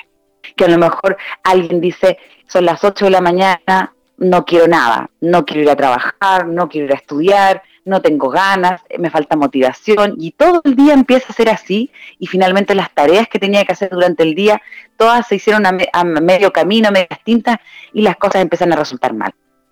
Y lo que existe hoy en día en motivación es que las personas debemos saber de que la motivación emocional se va creando diariamente. Yo mismo tengo que crear mi motivación no es un chip y algo que venga impuesto y que me vaya a decir mañana voy a despertar así con esa motivación. No, yo tengo que trabajar en ella. Y eso es importante porque nos ayuda en nuestro proceso cognitivo, emocional, eh, actitudinal, conductual. Es toda una integración. Eh, nosotros somos como las estaciones del día. Nosotros en la mañana cuando nos despertamos empezamos de a poquitito a florecer, empezamos así como a la primavera cuando salen las primeras hojitas, a despertar las flores y somos como las estaciones durante el día. Después cuando lo tenemos en acción somos como el verano, tenemos más actitud, empezamos nuestro día a día con tareas, etcétera. Ya después en la noche empezamos a sentirnos más cansados, empezamos a hacer como el otoño, nuestras hojitas empiezan a caer ya de todo lo que hicimos y en la noche cuando dormimos somos como el invierno, descansando, durmiendo ahí tranquilos. Entonces, nosotros vivimos en un proceso cíclico. Y ese proceso hay que aprender a conocerlo en cada persona. Por eso es tan importante la motivación. Doctora, ¿cuál es la relación entre motivación y emoción? Motivación y emoción tienen una relación directa, porque nosotros tenemos distintos tipos de emociones y todas esas emociones nuestro, en, nuestra, nuestra inteligencia emocional, que es lo que se pretende cultivar, eh, habla de que tenemos que todas desarrollarlas y encauzarlas y darle un foco. Si yo a lo mejor estoy pasando por un momento complejo y tengo tristeza, es obvio que yo no tengo que evitar esa tristeza, pero tengo que saber darle un cauce a esa tristeza. ¿okay? Entonces todas las emociones se pueden sentir, hay que saber direccionarlas y darles un cauce y un proceso en sí, cada emoción y la motivación está dentro de eh, lo que es el accionar de las emociones. Porque yo necesito de la motivación y de mis emociones para poder hacer distintas tareas. Mi motivación significa que yo voy a activar este, este, este punto de partida y yo voy a comenzar a hacer las cosas y ya eh, sabemos que existe una motivación intrínseca y extrínseca que la motivación extrínseca es por un estímulo que nos pueden entregar o por el cual queremos conseguir y la motivación intrínseca viene de nosotros mismos. Entonces existe una relación muy importante porque yo como ser humano tengo que tener mis emociones con una claridad, tengo que tener una claridad de mis emociones y frente a esas emociones yo tengo que, tengo que ser mi motivación personal. Entonces hay que, no es como que yo tenga que estar al 100 en todas mis emociones y no sentir tristeza, no sentir miedo, no sentir eh, em, pena o no tener lágrimas, no, tiene que ver con conocerlas y decir desde aquí parto, esta es mi, esta es mi base, esta es mi matriz emocional eh, y yo ahí eh, en causa para esta motivación que me voy generando. Quizás a lo mejor si alguien falleció, si hay algún problema muy complejo, yo tengo derecho obviamente a tener una emoción que es más baja, que es más de tristeza a lo mejor, eh, pero yo puedo seguir mi acción de vida, mi diario vivir con motivación igual. No es como que una cosa eh, separe la otra. Eh, nosotros eh, vivimos en unas dualidades, pero nosotros somos un proceso, somos una noticia en desarrollo siempre, estamos sucediendo como seres humanos. Por lo tanto, la motivación yo la puedo ir tomando, la puedo ir trabajando, la puedo ir amoldando, puedo ir haciendo que mi motivación vaya tomando elementos externos para que pues, poder fortalecerla, hay hábitos que podemos fortalecer y podemos crear si no existen para poder tener motivación. Así como cuando a los niños les enseñamos a, lavarse las manos, a tener una actitud eh, frente a la vida, de, de, hábitos, también nosotros nos tenemos que tomar hábitos para poder tener más motivación y emocionalmente tenemos que conocernos para ir acomodando esta motivación. Van en directa relación. Perfecto. Oiga, dicho Marcela, pasa mucho que después de algún, digamos, episodio traumático, digámoslo así, estresante, sobre todo traumático, a veces la pérdida de alguien, el terminar con algún novio o novia, eh, eh, la pérdida de un hijo o un ser querido, siempre por supuesto lleva por consecuencia eh, la posibilidad de mantener un estado, digamos, de depresión, de estrés y que muchas veces puede ser eterno si no sabemos dominarlo, si no sabemos controlar este tipo de situaciones. Pero justamente yo creo que uno de los mayores problemas es eso, ¿no? El no saber salir de esa situación. Está bien, tenemos que por supuesto vivir el duelo, tenemos que por supuesto vivir ese proceso, mantener, sentirnos, escucharnos, mirarnos por dentro, preguntarnos mil y una cosa. Pero creo que también tenemos que tener la capacidad suficiente para poder saber también abandonar esa situación, ¿no? Mira, lo más importante cuando se está viviendo un episodio de tristeza, de angustia, de, depresión, como se dice, es que el proceso, la depresión en sí, todo el mundo no quiere tenerla, todo el mundo la evita, dice, ay, qué terrible, no te vaya a dar depresión, no te vaya a poner depresivo. La depresión es, eh, es un tema que hace que estemos en inacción, no hay acción en ese momento, está bajo todo. Por lo tanto, nosotros tenemos que pensar y sentir. ¿Por qué me está pasando esta depresión? Porque la depresión viene a ser una señal de alerta y te dice, hay algo en tu vida que no está bien. No estás siendo lo suficientemente feliz. Por eso tienes este estado emocional. Entonces, la invitación de la depresión, que es una invitación un poco amarga, dice, esto te está pasando no quieres levantarte, estás con llanto, echas de menos a esa persona, que no aceptas que esa relación se terminó, o extrañas mucho a alguien, o no tienes eh, motivación de tu vida porque no te sientes cómodo en tu trabajo, etcétera.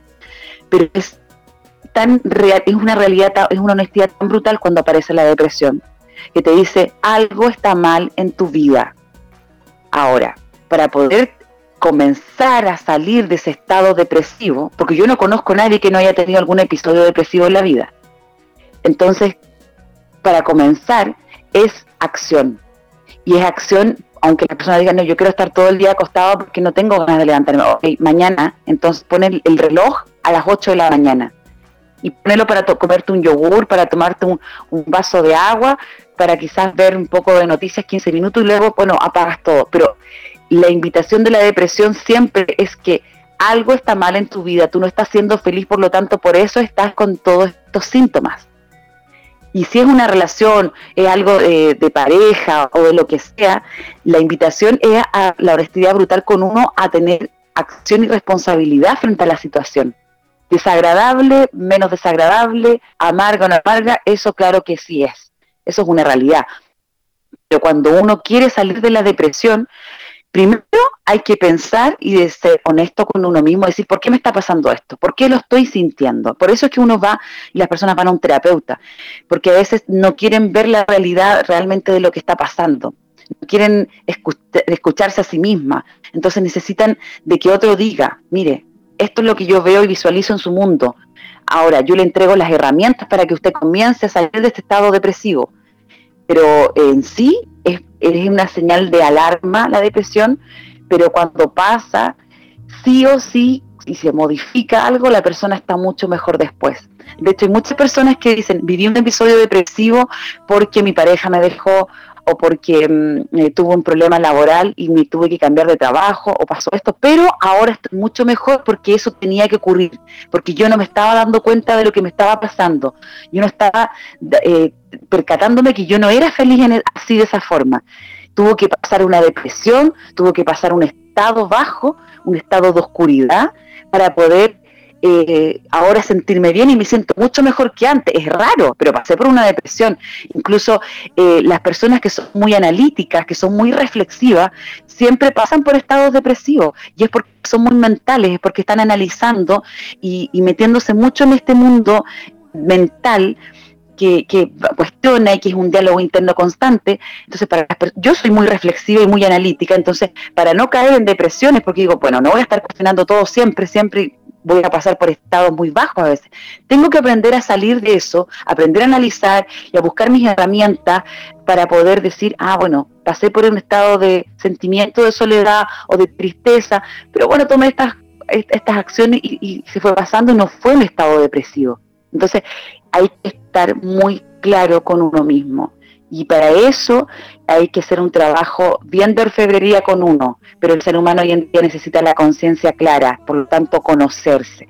Así que los estados depresivos a veces no hay que hacerles tanto el kit, sino que hay que vivir el proceso depresivo. Decir, ya, ok, tengo esta depresión, voy a pedir una licencia, necesito un terapeuta, necesito estar en mi casa, eh, quizás necesito estar todo el día a lo mejor comiendo algo que, como nunca, dulce, y llamar a un par de personas para solucionar algunos temas, y ya después vuelvo de nuevo. Entonces, a eso es lo que, lo que yo creo que es importante hoy en día, que la gente no se sienta que tiene que arrancar de la depresión para que no le pase, porque es un proceso también. Marcela, eh, la visualización es una técnica de motivación y en qué consiste?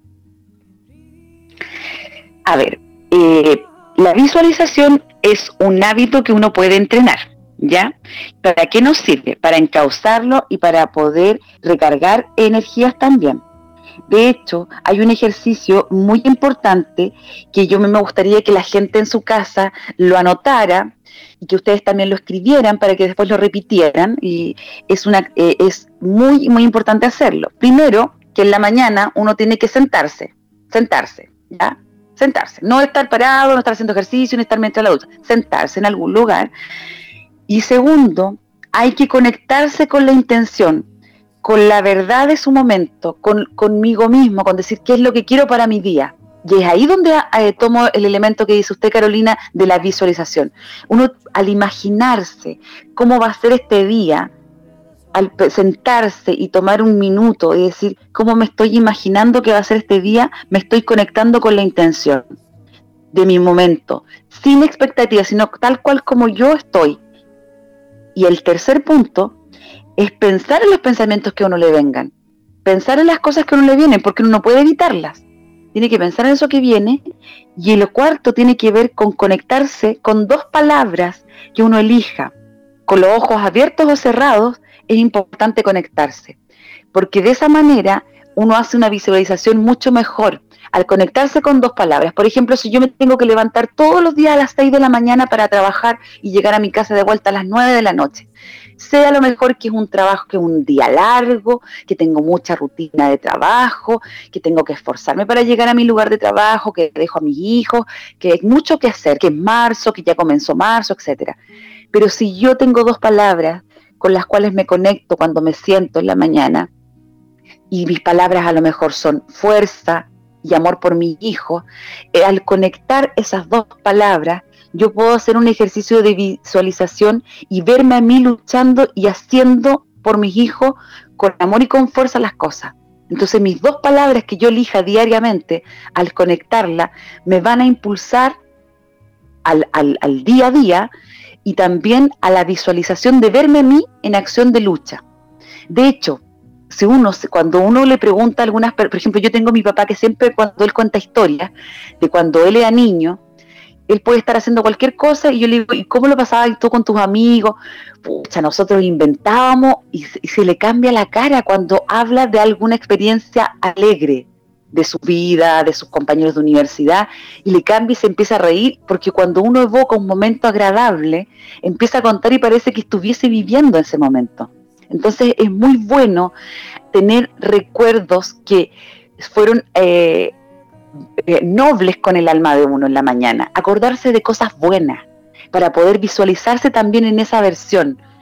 Eh, es muy importante que saber que las emociones se van moviendo y se van elaborando, es como que uno fuera tejiendo sobre ellas. Entonces, cuando yo me imagino y me visualizo contento, luchando con mis hijos, mis hijos sacándose buenas notas, diciéndome cosas bonitas, y yo voy en el metro a lo mejor haciendo eso, claramente me voy a empezar a reír, me voy a empezar a sentir bien. Y eso va a ser la, la, la, benzina para que yo siga moviéndome durante el día. Entonces, el visualizarse en cosas positivas hace que uno se sienta mejor. Perfecto. Oye, Carolina, ¿estás realizando algún taller, alguna actividad relacionada Marcela. a esto? Perdón, Marcela. ¿Alguna actividad relacionada a esto? Sí, por supuesto. Yo tengo un módulo que es un módulo de bienestar, junto con mi hermana que es Mariela Sotomayor, que ella es periodista y trabaja en, comunicación efectiva. Eh, las dos damos eh, talleres, porque este taller, este módulo de bienestar emocional, de motivación emocional, consta de 10 talleres y estos 10 talleres enseñan cosas prácticas directamente hacia lo que uno quiere, pero no el, lo que uno vende y compra por ahí en un curso que dice, ah, mira, ¿cuánto te vas a demorar? No, esto es real, estos son con ejercicios eh, directos y estos talleres de bienestar son para todas las personas para todas, no solamente para, personas adultas, sino también para preadolescentes, para niños, porque uno tiene que enseñarles la motivación y las emociones bonitas a los niños. Eh, mi hijo tiene dos años, por ejemplo, y le decía, no, no quiero jardín. Dice, mira, el jardín es tan bonito, el jardín están los amigos que te van a abrazar cuando te vean. Enseñarles el lenguaje emocional desde pequeños. Marcela, ¿y esto es virtual o es presencial? Esto es presencial, esto es presencial, eh, eh, además de eso sí vamos a hacer unos videos virtuales como para, videos obviamente virtuales, para poder entregarle eh, a las, charlas o los talleres a personas que no sean desde acá de Chile, pero en sí es a lo real y, se puede acceder a ello mediante mi correo electrónico, mi teléfono de contacto. Adelante, adelante, lo Sí, adelante, porque ya estamos casi Ah, qué bueno. Bueno, mi correo es sexología y. Em, y también por Instagram me pueden encontrar como arroba sexología y arte. Y bueno, mi teléfono de contacto personal es el más 569-6324-1069, donde pueden solicitar em, una conversación acerca de estos talleres, del módulo de bienestar emocional y de lo importante de la motivación. Perfecto. Oye, eh, Marcela, queremos agradecerte tu visita y esperamos eh, sin duda tener la posibilidad de volver a conversar contigo en nuestro matinal. Por supuesto que sí, yo feliz y le mando un saludo grande a todas eh, las personas que me están escuchando en radioterapia y también en especial a todas las mujeres porque este marzo es feminista y para todas las mujeres de todo el mundo invito a tener más fuerza y a marchar con más valentía que antes por todas las mujeres. Es muy importante nuestra sororidad y el amor propio eh, eh, tiene que ser siempre, siempre enriquecido. Así que todas las mujeres, mucha fuerza para todas, para todas las cosas que están pasando a nivel mundial con nosotras. A marchar, a tener valentía, a tener fuerza y a quererse y amarse siempre, mujeres de todo el mundo. Claro que sí. Oye, que tengas un lindo día. Muchas gracias. También a ustedes. Chao, Carolina. Chao, Jen. Chao, chao.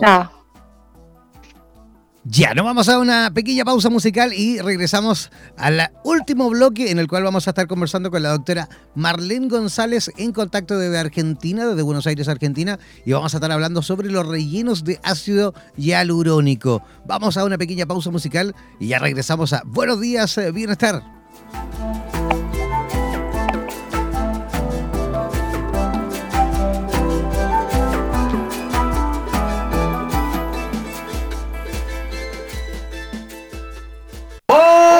Mantente siempre comunicado con la radio oficial de los terapeutas del mundo.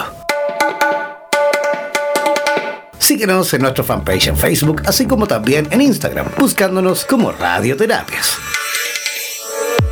Además, podrás comunicarte en directo con nosotros a través de nuestro WhatsApp, el más 569-7242-7060, más 569-7242-7060.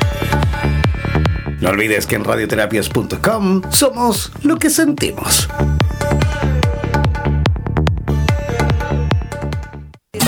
En radioterapias.com somos lo que sentimos.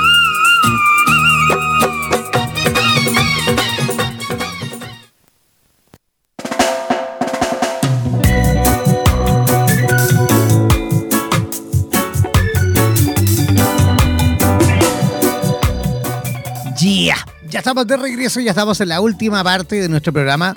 Eh, oye, Carolina, ¿has escuchado hablar sobre el ácido hialurónico? Claro que sí, anteriormente en las investigaciones que he estado viendo, se utiliza en personas con cáncer de pulmón, reduciendo la propagación de células tumorales e incrementa la regeneración del tejido sano. Eso yo no lo sabía antes. También lo están utilizando para tratamientos de la artritis, ya que resulta beneficioso para regenerar los cartílagos de las articulaciones y por ende pues el alivio en personas con dichos problemas. Y, también ha tenido pues una utilización para el tratamiento estético, teniendo resultados considerables y con duración semi-permanente. Es por eso que hoy estamos tocando este tema de los rellenos de ácido hialurónico. Oye, tú sí que sabes, ¿eh? Tú sí que sabes, ¿eh? Oye, tenemos a una invitada maravillosa que sí, ella sí que sabe, por supuesto, ella sí que sabe del tema. Está conectada desde Buenos Aires, Argentina. Ella es médica especialista en eh, clínica estética y en curación avanzada de heridas. ¿Qué le parece si desde ya comenzamos a saludar con la mejor y con la mayor de las energías a la doctora Marlene González? ¿Cómo está Marlene? Hola, sí, buenos días, ¿cómo les va? Bien, ¿cómo están las cosas por Buenos Aires? Bien, un poquito calurosas, pero tolerando bien el verano, lo que nos queda. Lo que va quedando de este veranito maravilloso, que igual ha estado un poquito accidentado con esto del coronavirus, que de hecho ustedes ayer también debutaron, al igual que en Chile, con los primeros casos, ¿no? Sí, ya teníamos casos sospechosos. Yo también trabajo en un hospital nacional, eh, que somos los referentes del país para los casos reportados. Y no vi, estaban sospechosos solamente, pero sí, ya tenemos un caso confirmado. Oiga, doctora, y entrando ya en materia, podríamos explicarle así en, simple, ¿no? ¿Qué es el ácido hialurónico? Bueno, el ácido hialurónico es un componente de la piel. Sabemos que la piel es el órgano más extenso del cuerpo, ¿sí? Eh, el hialurónico de por sí podemos tener diferentes tipos, como bien explicaron antes, existen por ejemplo bebibles que permiten no en un lugar específico, sino que sirve para las articulaciones para mejorar la hidratación, los dolores también, de la piel, que es más especialidad, tópicos en cremas, geles, sueros, lo que es un poquito más invasivo, tenemos los, los hialurónicos que son inyectables, como por ejemplo en Skin Booster o mesoterapia, y ya los que sirven para lo que es el envejecimiento más la parte interna intrínseca, que son los rellenos de ácido hialurónico, que son biocompatibles, que se empiezan a absorber a poquito, como el envejecimiento propio del cuerpo, y que tiene una vida media entre 8 meses a un año y medio. Lo que nos permite es eh, devolverle la apariencia joven a los pacientes Incluso lo que se está utilizando mucho hoy en día, la tendencia de hacer tratamiento preventivo ante el envejecimiento que estamos teniendo no solamente de la piel, sino de las bolsas adiposas que se empiezan a absorber con el paso del tiempo y mismo de los ligamentos que sostienen, que son como elásticos, que cuando va pasando el tiempo empiezan a ir cediendo y las estructuras van cayendo. Entonces lo que podemos ayudar un poco es darle un poco de sostén pues tenemos muchos pacientes hoy en día jóvenes de 20, 25 años que nos consultan para ir mejorando quizás el aspecto de cansado, con un juego mucho lo que es sombras en, las ojeras, o quizás teniendo como meta unos labios más armónicos que a veces se ven que son muy finitos, mejorando por ejemplo también lo que es eh, la nariz para evitar un, procedimiento quirúrgico, pacientes que quizás tienen miedo a pasar por el quirófano, mejorar pómulos. Tenemos por suerte hoy en día una diversidad bastante amplia en cuanto a los tipos de, rellenos de hialurónico. Carolina. Eh, eh, doctora, ¿cuál es la diferencia entre el Botox y el ácido hialurónico? Ah, es una pregunta muy frecuente esa. Directamente son cosas distintas. El Botox es un nombre comercial, eh, la droga, como bien se diría, es una toxina botulínica tenemos diferentes tipos, eso lo que hace es unirse a los receptores del músculo, ¿sí? Para evitar que se forme el, accionar de contraer ese músculo. Por ejemplo, se utiliza en la parte de la frente, en las patitas de gallo, ¿sí? Lo que hace es evitar que el músculo se contraiga. Es decir, yo voy a evitar a futuro que forme la arruga dinámica, porque evito la contracción y la formación de la arruga. En cambio, el hialurónico, como dijimos antes, es un componente de la matriz extracelular, ¿sí? Es un relleno que se vaya absorbiendo con el paso del tiempo y lo que va a hacer es, como dice la palabra, rellenar. La toxina botulínica no rellena, paraliza un músculo. Perfecto. Oiga, doctora, y sáqueme una duda, ¿es un mito o realidad de que el ácido hialurónico también puede ser utilizado en los ojos? ¿En los ojos en qué parte? A ver, según lo que hemos estado yo al menos eh, investigando, también se puede aplicar, digamos, en la zona de los ojos como para darle un poco de vida, ¿no? Claro, por la presentación lo que es la- brinda al paciente una hidratación. Se puede utilizar en la región peri eh, eh, ocular para mejorar un poco lo que es el contorno, eh, levantar el canto externo para una apariencia más juvenil, menos cara de cansado, de triste. Eso se puede utilizar. Yo voy a opinar un poquito aquí. Otro uso destacable es la aplicación para el ojo seco, que por su presentación en gotas brinda al paciente una hidratación, permitiendo así curar este mal. ¿O no? Sí, exactamente. Se puede utilizar en eso, en pacientes que tienen diferentes tipos de dolores articulares también, por eso se utilizan mucho lo que son los suplementos de colágeno bebibles, como no tienen eh, receptor específico y van a todas las partes del cuerpo, nosotros lo damos mucho en los complementos en los pacientes para que los procedimientos duren más tiempo y tarde más en darse. Doctora, ¿los resultados estéticos de los implantes de relleno con ácido hialurónico son inmediatos? Sí, exactamente. El paciente eh, en el momento ya se va con un poquito de edema. Generalmente los hacemos con cánulas. Entonces tienen un único punto de ingreso con mayor facilidad para la movilización y que el paciente se pueda eh, reintegrarse en sus actividades de la vida cotidiana y tener menos riesgo de hematoma también. Eh, pero se va a su domicilio directamente, que es el beneficio de todos los procedimientos que son de medicina estética, que el paciente no quede internado, no necesita estar en un quirófano, no está bajo sedación, solo anestesia local. Los efectos se ven en el momento, aunque se hace un control a la semana, dos semanas, cuando ya el relleno empieza a homogenizarse con lo que corresponde a los tejidos propios del cuerpo, por si necesita hacer un, un controlcito, un retoquecito más, porque obviamente donde hay edema, después se desinflama y quizás queda una pequeña corrección, pero el paciente se va a su casa ya con resultados. Doctora, ¿se puede utilizar el ácido hialu- hialurónico en, eh, digamos, para cuidar nuestra salud capilar? En general, para lo que es eh, capilar, utilizamos otros productos, ya sea de mesoterapia o plasma rico en plaquetas. Puede utilizarse, pero en general no es eh, como el, el- el ideal para ese tratamiento. Hay otros que quizás en la evidencia lo superarían en sus beneficios. Doctora, ¿el efecto del ácido hialurónico cuánto puede durar?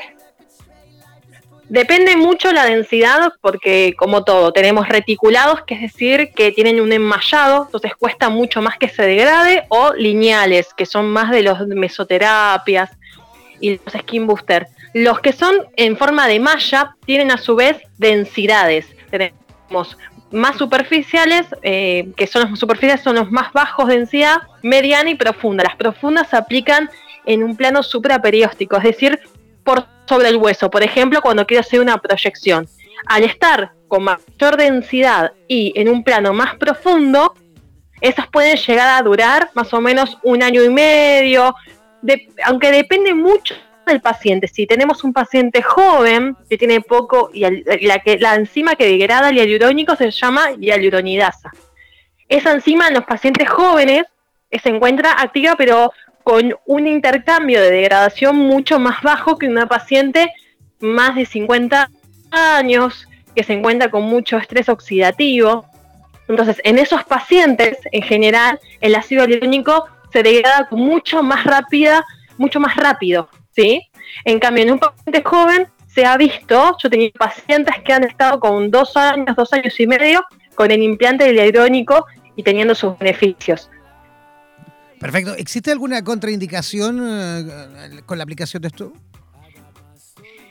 Eh, sí, los pacientes que son alérgicos a las picaduras de abejas o a la miel, eh, no en sí por el hialurónico, sino porque si llega a haber una complicación del ácido hialurónico, el tratamiento, que es la diagonidasa, se extrae de, de, las abejas.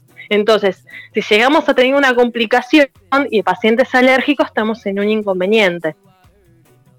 O sea que no, no, habría otro tratamiento, digamos, a la hora de, de una complicación.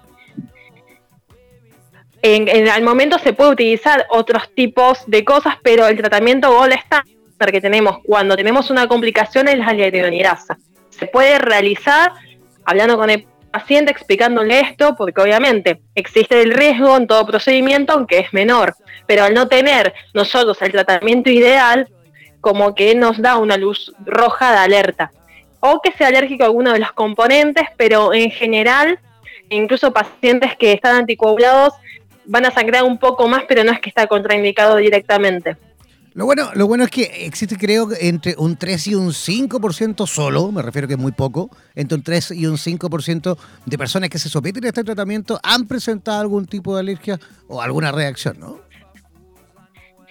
Sí, en general la complicación más frecuente eh, es el hematoma. Eh, por suerte, en lo que es mi experiencia, no he tenido muchas complicaciones más allá de un edema o un hematoma. Eh, pero están descritas bastantes complicaciones, por eso es importante que se aplique con un experto en inyectables, porque puede producir, por ejemplo, en la zona que es cerca de la nariz o del surco de las lágrimas, se ha descrito estas cegueras, porque tenemos una comunicación arterial con la parte de la retina. Puede haber también necrosis si se ocluye una arteria, dependiendo de la ubicación eh, de labios, de mucosa, de piel. Entonces es muy importante saber con quién estamos inyectándonos y que sepa tratar las complicaciones una vez que se presente porque nadie está exento de tener una complicación.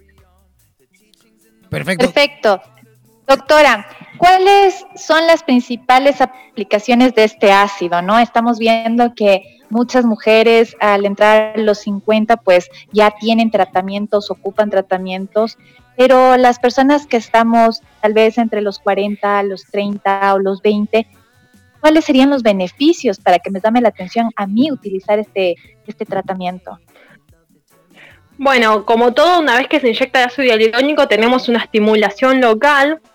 Eh, hay pacientes que tienen ya defectos que son propios del paciente, digamos, defectos entre comillas, o sea, que son cosas que le disgustan, por ejemplo, apariencias de ojo cansado, muchas ojeras marcadas o labios finos, y hay pacientes que se les puede estar inyectando hialurónico para ir mejorando la apariencia en un modo estético. También, por ejemplo, las proyecciones en los 30 años comienza a haber un retroceso en la parte malar, sin los pómulos, y se puede ir ayudando con un poco de hialurónico como para ir proyectando y ir evitando que se pierda este, esta absorción ósea que se va dando con el paso del tiempo.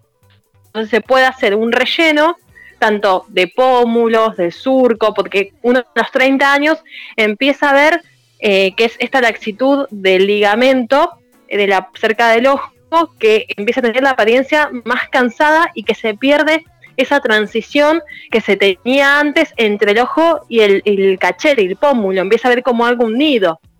Entonces se puede rellenar esa zona, ayudarla, volverla a su estructura original y así darle una apariencia de una cara más, eh, más como que está menos más descansada. Incluso empieza uno con el paso del tiempo a perder la imagen, se le dice que es de corazón o de triángulo invertido. Esa es la imagen de una apariencia joven.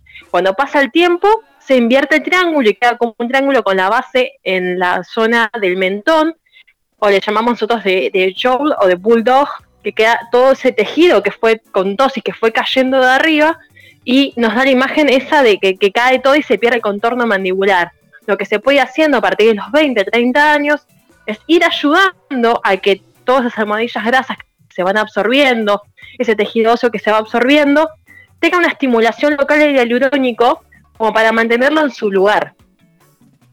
Perfecto. Doctora, rápidamente, porque ya vamos casi finalizando el programa, ¿cómo las personas que quieran a lo mejor someterse a este tratamiento o que quieran antes de, previamente, entender o saber un poquito más con respecto a esto, cómo pueden contactarse con usted? Mi Instagram es eh, doctora Marlene con E final y en Facebook me pueden ubicar como doctora Marlene F. Y cualquier duda que tengan, eh, me pueden comunicar, pueden ir viendo. Incluso yo subo todo el tiempo novedades o actualizaciones para que puedan ir viendo, indicaciones. Perfecto, fantástico. Oiga, que tenga una linda jornada. Igualmente, cuídense, hasta luego. Muchísimas gracias por todo, ¿eh? Ya, ahí nos dejó la doctora Marlene González en conexión directa desde Buenos Aires, Argentina. ¿Y tú en Quito, Carolina, las personas que quieran conectar contigo, cómo deben hacerlo? Tienen que hacerlo vía eh, mi WhatsApp de 593-996710613 o nos buscan como Clínica Ángel de mi Guarda. Perfecto. Oye, que tengas también tú una- un lindo día. Y muchísimas gracias, un abrazo y un beso para ti y para todas las personas que nos escuchan. Igualmente, ya yo también comenzando a despedirme, todos aquellos que quieran seguirme también deben hacerlo en Facebook, buscarme como Jan Meyer Radioterapias. Jan con J, Jean, Jan Meyer, Meyer con Y, Jan Meyer Radioterapias, o también en Instagram como Meyer Circus. Un abrazo gigantesco, nos reencontraremos mañana en el mismo horario. No se pierdan el programa mañana, ya está listo y dispuesto, así que nos reencontramos mañana. Un abrazo gigantesco. Chao, chao, pescado.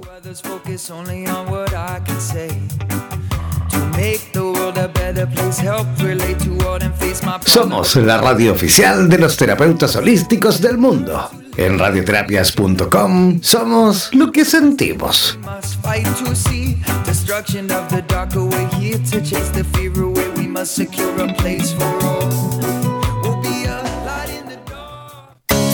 Olvides que de lunes a viernes y en este mismo horario disfrutarás del matinal número uno de Iberoamérica y el mundo.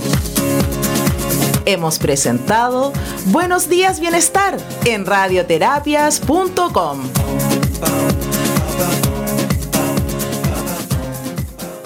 En radioterapias.com somos lo que sentimos. En radioterapias.com queremos agradecer la activa participación de los profesionales de la salud de Hispanoamérica y España que a diario nos aportan los consejos necesarios para la obtención de una mejor calidad de vida en conciencia con nuestro entorno. Gracias por ser parte de los más de 30.000 profesionales inscritos en nuestra comunidad. No dejes de ingresar a nuestra página web e infórmate de la posibilidad de ser parte de nuestro staff de locutores o locutoras desde cualquier lugar del mundo. Somos la radio oficial de los terapeutas y profesionales del área de la salud presentes en 32 países a través de nuestras cuatro estaciones en español, portugués, inglés y ruso. Hazte parte de nuestras redes sociales y ayúdanos a construir la red de terapeutas más grande del planeta. Somos Radioterapias. Somos lo que sentimos. En radioterapias.com somos lo que sentimos. Mantente siempre comunicado con la radio oficial de los terapeutas del mundo. Síguenos en nuestro fanpage en Facebook, así como también en Instagram, buscándonos como Radioterapias. Además, podrás comunicarte en directo con nosotros a través de nuestro WhatsApp, el más 569-7242-7060, más 569-7242-7060. No olvides que en radioterapias.com somos lo que sentimos.